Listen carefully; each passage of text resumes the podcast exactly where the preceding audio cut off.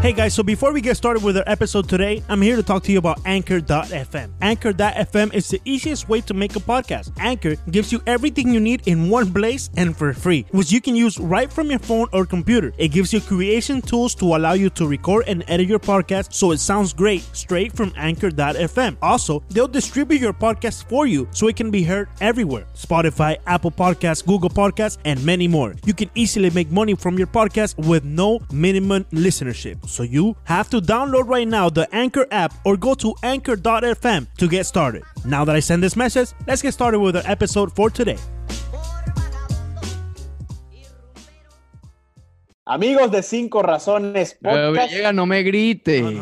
llegamos al episodio número 32. Sé que estoy emocionado. Fueron dos semifinales de Champions bastante emocionantes. Dios. Ahora es que me estoy calmando, ahora es que puedo analizar con un poco más de calma después de la depresión que tuve ayer. ¿Lloraste? Estuve muy cerca de llorar, Muy bien. pero no lloré. Lo, Ok. manejé, lo manejé de la mejor manera, traté de respirar profundo. Perfecto. Sentí que ya me había pasado antes, como de hecho me había pasado antes Sí, del sí, año. sí. Hace, hace Parece ser ya costumbre, más- Villegas. Parece ser bueno, Hace- bueno- buenas tardes. sí, ¿Cómo sí. estás? Hace un poco más de un año. Yo estaba en Boston hace un año cuando Claro. vi es- esa desgracia Correcto. del- de Roma. Este año tenía la misma cobijita de los Red Sox. Ahí está, Ah. lo pueden ver, los que nos están viendo por video. Y la sufrí igual Charlie con esa Brown, pues Charlie. Brown. Charlie Sí, Brown.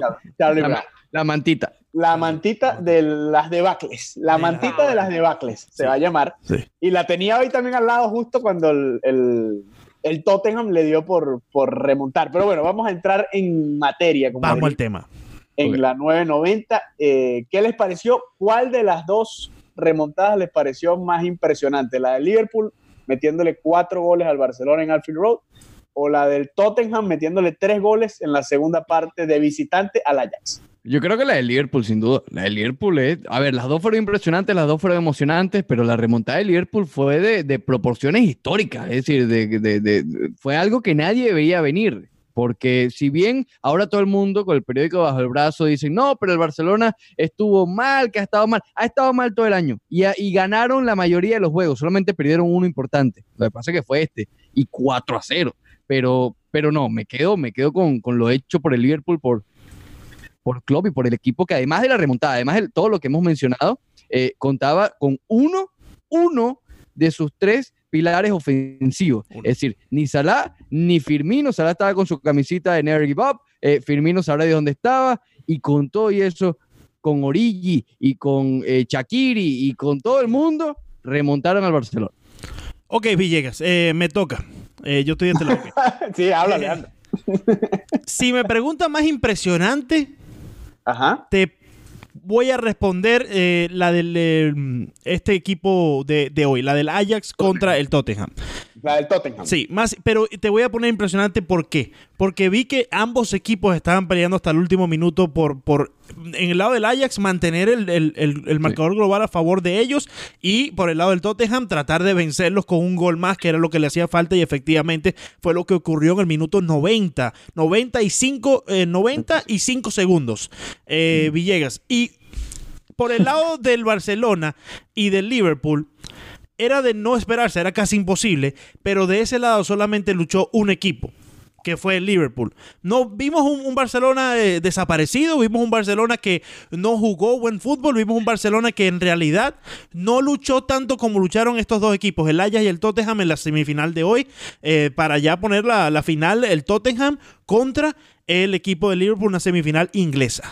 O sea, tú lo que dices es que el juego de hoy fue más completo, fue un más, más juego como tal. Sí, sí, exactamente, eh, Ricardo. Yo creo que el juego de hoy fue el, eh, o sea, lo que todos queremos ver. Ambos equipos luchando hasta el último segundo, ambos equipos luchando por mantener el, el- marcador a su favor y el otro por irse arriba a un gol. Eh, Ambos la tenían difícil, ¿no? El, el- juego del Barcelona con el Liverpool pensábamos que era imposible, se hizo, se llevó a cabo la remontada, pero creo que el juego se fue de un solo lado, porque siempre estuvo al ataque en todo momento el Liverpool en ese partido. Por cierto, déjame aclarar, antes, antes Villegas, perdón, solamente aclarar que hoy, hoy es miércoles, porque Sí, hemos dicho sí, muchas veces sí. hoy. Hoy miércoles fue el juego más importante el que, el que hacíamos referencia. Correcto. Sí, como si estuviéramos en vivo, la, la mala maña que tenemos. Sí. Eh, para mí, fíjate, a ver, por resultado, creo que la más difícil era la del Liverpool. Pero creo que por juego, por lo superior que había sido el Ajax, me sorprendió, me sorprendieron esos tres goles del Tottenham en la segunda mitad. De hecho, eh, con el 2 a 0, creo que mucha gente ya daba por terminada esa eliminatoria. Además, le quedaban nada más 45 minutos. El Liverpool tuvo 90 minutos completos para completar la remontada. Además, estaba en casa. lo, del, lo del Tottenham creo que, que, es meritorio también porque lo hizo de visitante. Tampoco tenía a Harry Kane, que es su delantero estrella.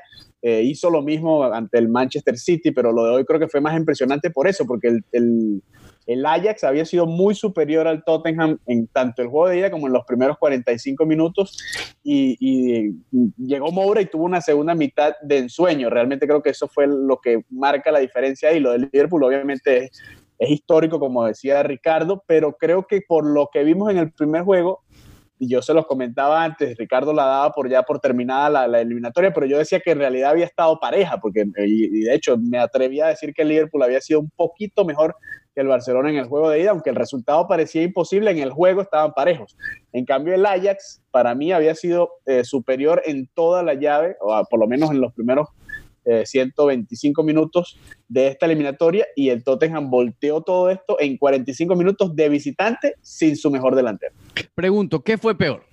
¿El error de la defensa del Barcelona con el último gol de ayer o el error del arquero del Ajax Onana hoy en regalarle el segundo gol a, Lucas Moura? Porque las dos fueron, fueron terribles. ¿Qué fue peor? Eh, yo creo que lo, lo, lo, lo, del gol ayer eh, del Barcelona, definitivamente, porque todos esperábamos que el Barcelona estuviera ahí, todos los ojos estaban puestos encima de Messi y el Barcelona, y lo que pasara en esta llave del Ajax y el Tottenham, si bien eh, eh, era importante, en realidad la única historia ahí era que el Ajax, el equipo joven que venció a Real Madrid, que venció a la Juventus, podía posicionarse en la final, ¿no? así que me parece más impactante lo del gol al Barcelona ayer de Liverpool.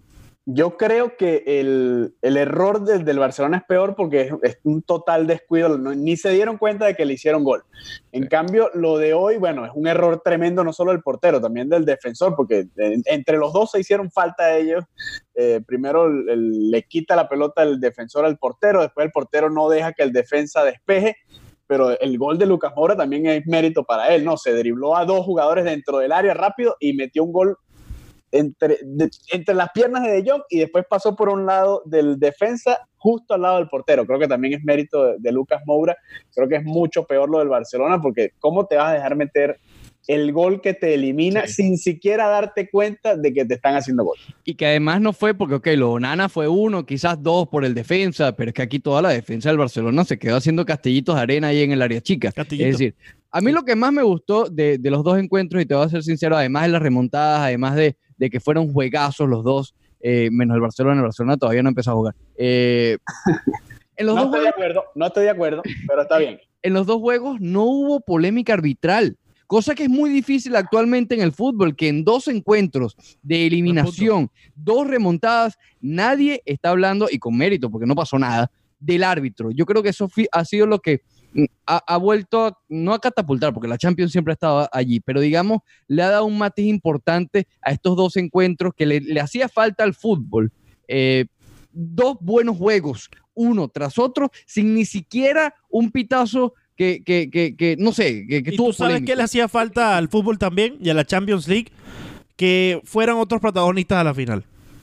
¿Por qué? ¿Por qué? Ya, ya, ya yo creo que, que... bueno, el Liverpool estuvo el año pasado. Bueno, sí, sí, sí, pero ya me refiero al famoso Real Madrid-Barcelona, por lo menos desde nuestra perspectiva aquí en los Estados Unidos y en Miami, no podemos hablar de, en todo el mundo, ¿no? Pero yo creo que desde esta perspectiva eh, es, es, refrescante que hoy por hoy tengamos un Tottenham-Liverpool. Incluso si eh, la final eh, se hubiese dado Ajax y Liverpool hubiese sido mucho más refrescante aún. Yo creo, bueno, para hablar de la polémica arbitral, en el Liverpool-Barcelona, eh, los fanáticos de Liverpool se quejaban de un posible penal a Mané empezando el primer tiempo justo después del primer gol, una jugada con Sergi Roberto. No se habla de eso porque el Liverpool termina ganando, pero si el Liverpool hubiese quedado fuera por un gol, quizás hubiese... Pero era a nivel de polémica, era a nivel de polémica. No, no, lo que pasa es que era, era, era complicado pitar ese penal, hubiese sido el 2 a 0 ya para el Barcelona en menos de 10 minutos. Creo que el árbitro prefirió simplemente dejarla pasar y, y dejar jugar. pero sí, en, general fue una, dos semifinales que no tuvieron casi ninguna polémica. Con respecto a lo de la final refrescante, eh, yo creo que, bueno, cualquiera de los dos que pasara entre el Liverpool y el Barcelona iba a ser un, un, favorito que iba a estar en la final. Y cualquiera de los dos que pasara entre el Ajax y el Tottenham es el equipo revelación. Obviamente es, es interesante que vuelva la Premier League a dominar en la Champions League. Habían sido años de puro dominio de España desde el 2011, creo que fue la última entre el Dortmund 2013, y la Alemania de Alemania 2013. Entonces creo que, que, es un reflejo quizás de lo que es la, la liga más pareja del mundo. Pero en el 11, en el 11 Villegas, eh, corrígeme si me equivoco, creo que fue la última vez que ganó un equipo inglés, que fue el Chelsea. El Chelsea le ganó al en penales, ¿no? Ganó en penales, creo. Mm, no estoy, ya, ya, te voy a buscar. Vamos a ver. El Chelsea creo que le ganó en penales al, al Bayern o a un equipo de estos.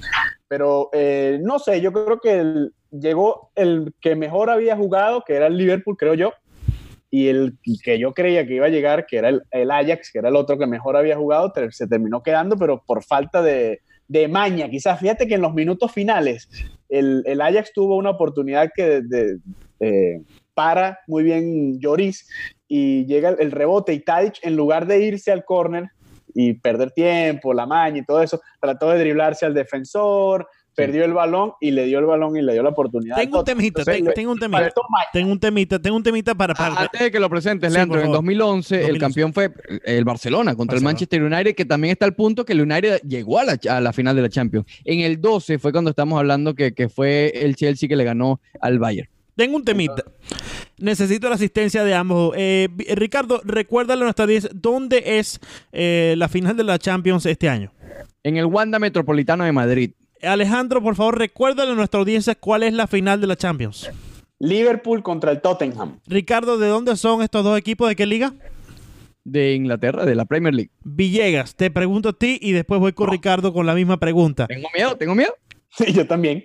Para los fanáticos tanto del Real Madrid como del Barcelona, como del fútbol de la Liga Española, tanto los que están fuera aquí en Miami, que se la pasan aquí en la, eh, bueno, ahí en la, cosa, eh, ahí, ¿no? Tú sabes, las barras blancas, las barras blaugranas, en todas estas barras que, se la pasan viendo los juegos, ¿correcto? Sí, en la, Pero más que todo, eh, ahí en la Flagger, sí, exacto. Creo que es la 8, ¿no, Ricardo? Tú que te la pasas por ese lugarcito. Sí, sí. sí. Ok. Alejandro. Ah, bueno, entonces, vamos al tema. No, pero espérate, que hay, que darle, hay, que darle suspenso. Caramba. Para esos fanáticos más que todos que están dentro de España y que estaban esperando allá en el, en el Wanda apoyar a un equipo español de su liga, sea cual sea. Bueno, eh, ya sabemos la diferencia de Real Madrid y Barcelona, pero los del Real Madrid estaban esperando que fuera su equipo y los del Barcelona que fuera su equipo en su tierra, en España.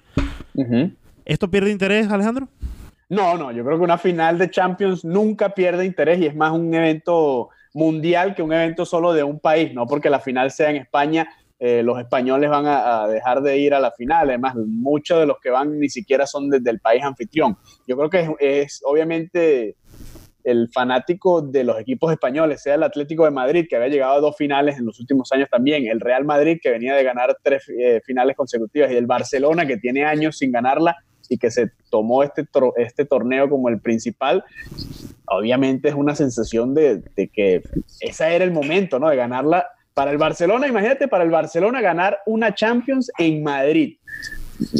Ya hace unos años, cuando se dio en el Santiago Bernabéu, quedaron eliminados en la semifinal por Mourinho y, y, no pudieron darse ese gusto. Este año era otra ocasión perfecta, ya no estaba el Madrid en el camino, habían goleado Liverpool y estaba otra final en Madrid, ahora en el Wanda Metropolitano, y a la que iban a llegar de favoritos, además, porque con cualquiera con el que se enfrentaran iban a ser favoritos y pierden esa oportunidad. Y el Atlético de Madrid, que es el equipo de casa, se queda eh, muy temprano también en el camino y es una decepción. Así que creo que es una decepción para esas tres aficiones. No creo que para el fanático español en general, porque yo creo que igual van a disfrutar de la final de la Champions. Ricardo.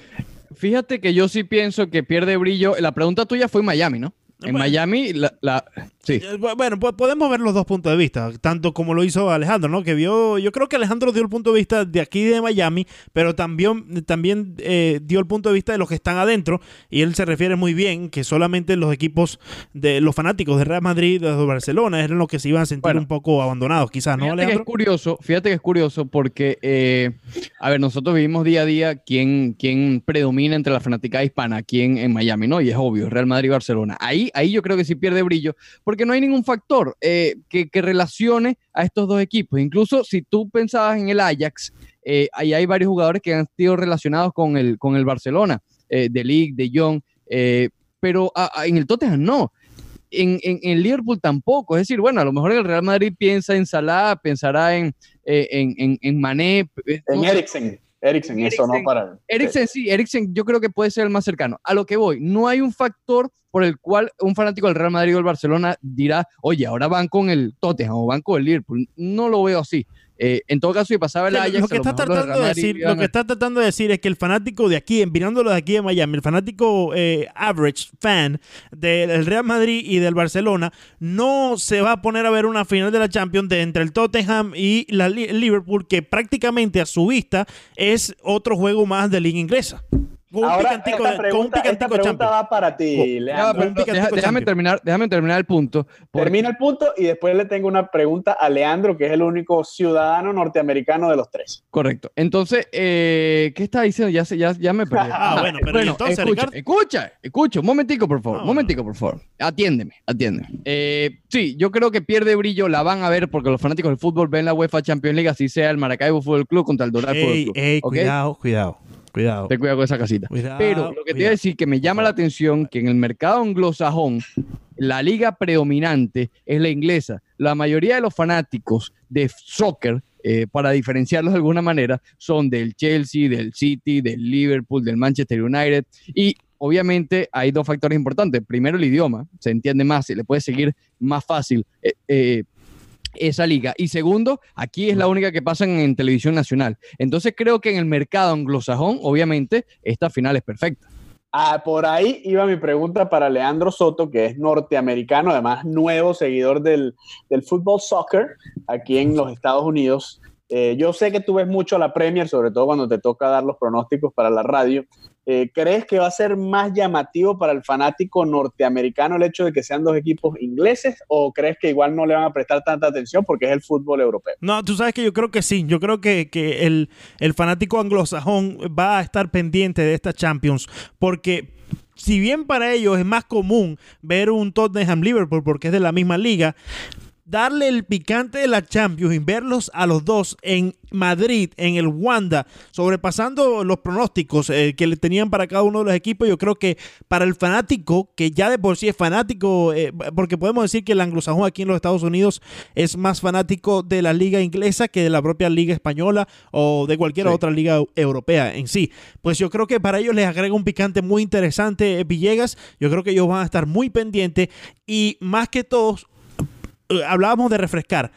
A ellos les refresca mucho, mucho que ya sea el, el popular siempre Real Madrid tal, eh, Barcelona tal, ¿me entiendes? Aunque bueno, el Barcelona lleva tiempito sin ser.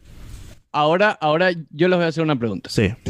¿Qué pasa ahora con los semifinalistas que quedaron eliminados? En años anteriores siempre ha habido una sorpresa. El año pasado fue la Roma, hace dos años fue el Mónaco, eh, este año es el Ajax Sí. y la mayoría se ha desintegrado, se ha de- desmantelado.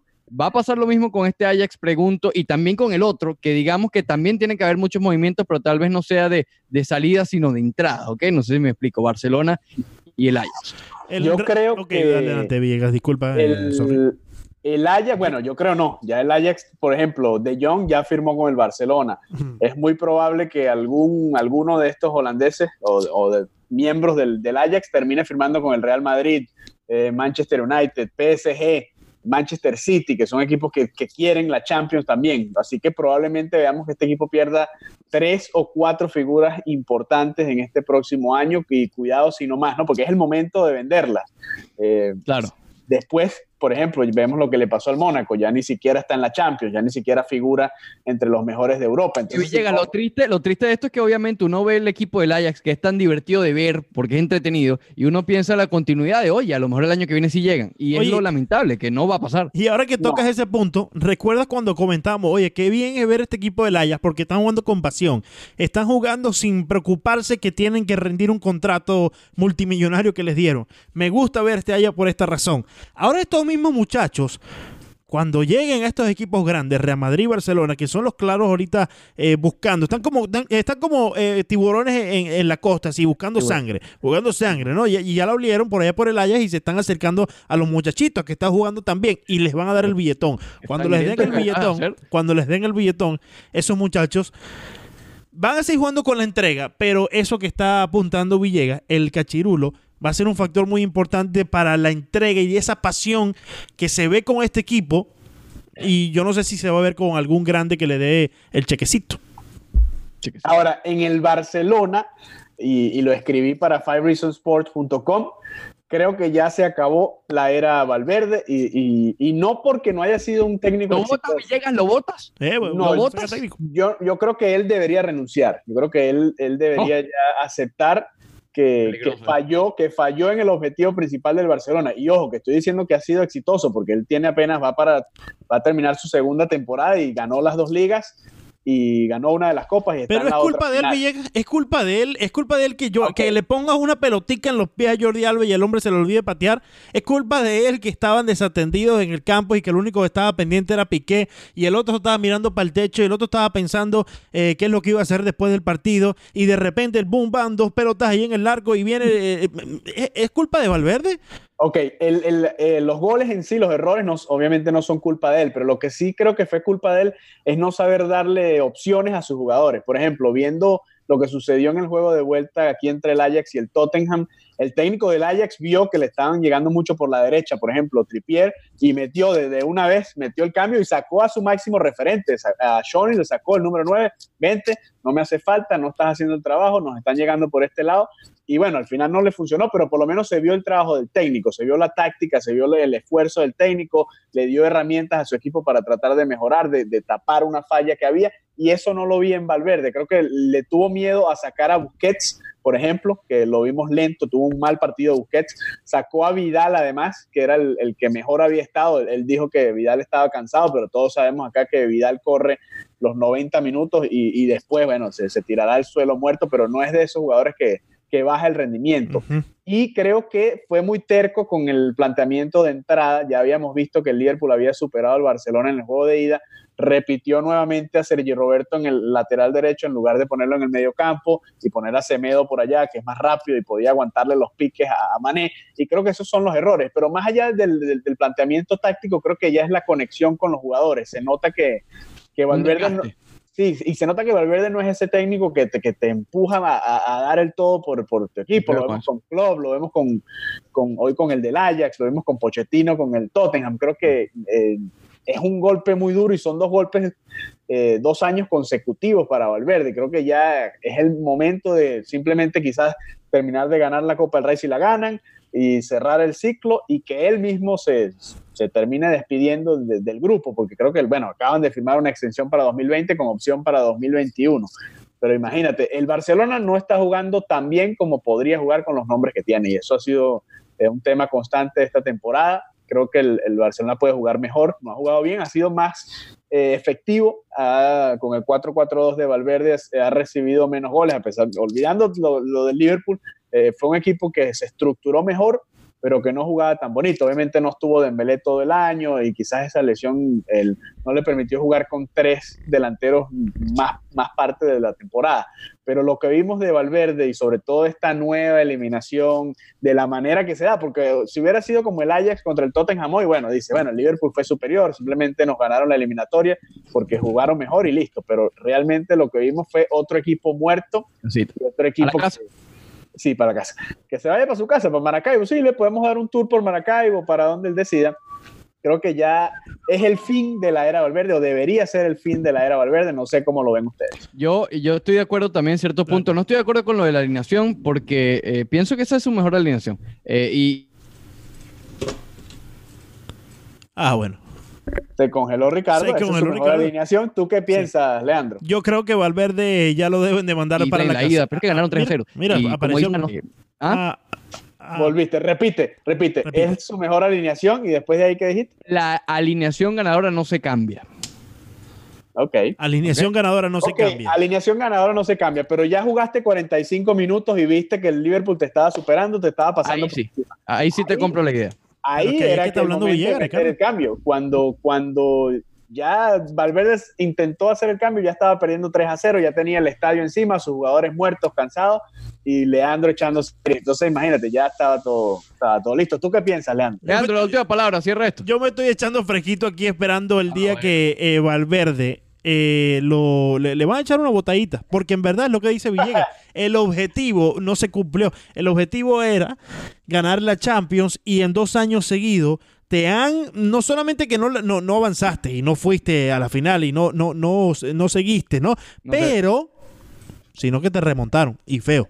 Y van dos años seguidos. Y falta ahí, ¿y ahora y, qué? fal- y falta ahí, mira, ahí está Sport. ¿Y ahora qué? ¿Y ahora qué, Valvercito? Mira, te tengo una casita allá en Maracaibo, eh, en la Victoria, la 6A. eh, está eh, nuevecita de paquete, allá donde vivían los abuelos míos. Se Maracaibo. decidirá su futuro tras la final de Copa. Y otro punto es, la planilla está envejecida y lo vimos contra el Liverpool. Fueron superados Rakitic, Busquets.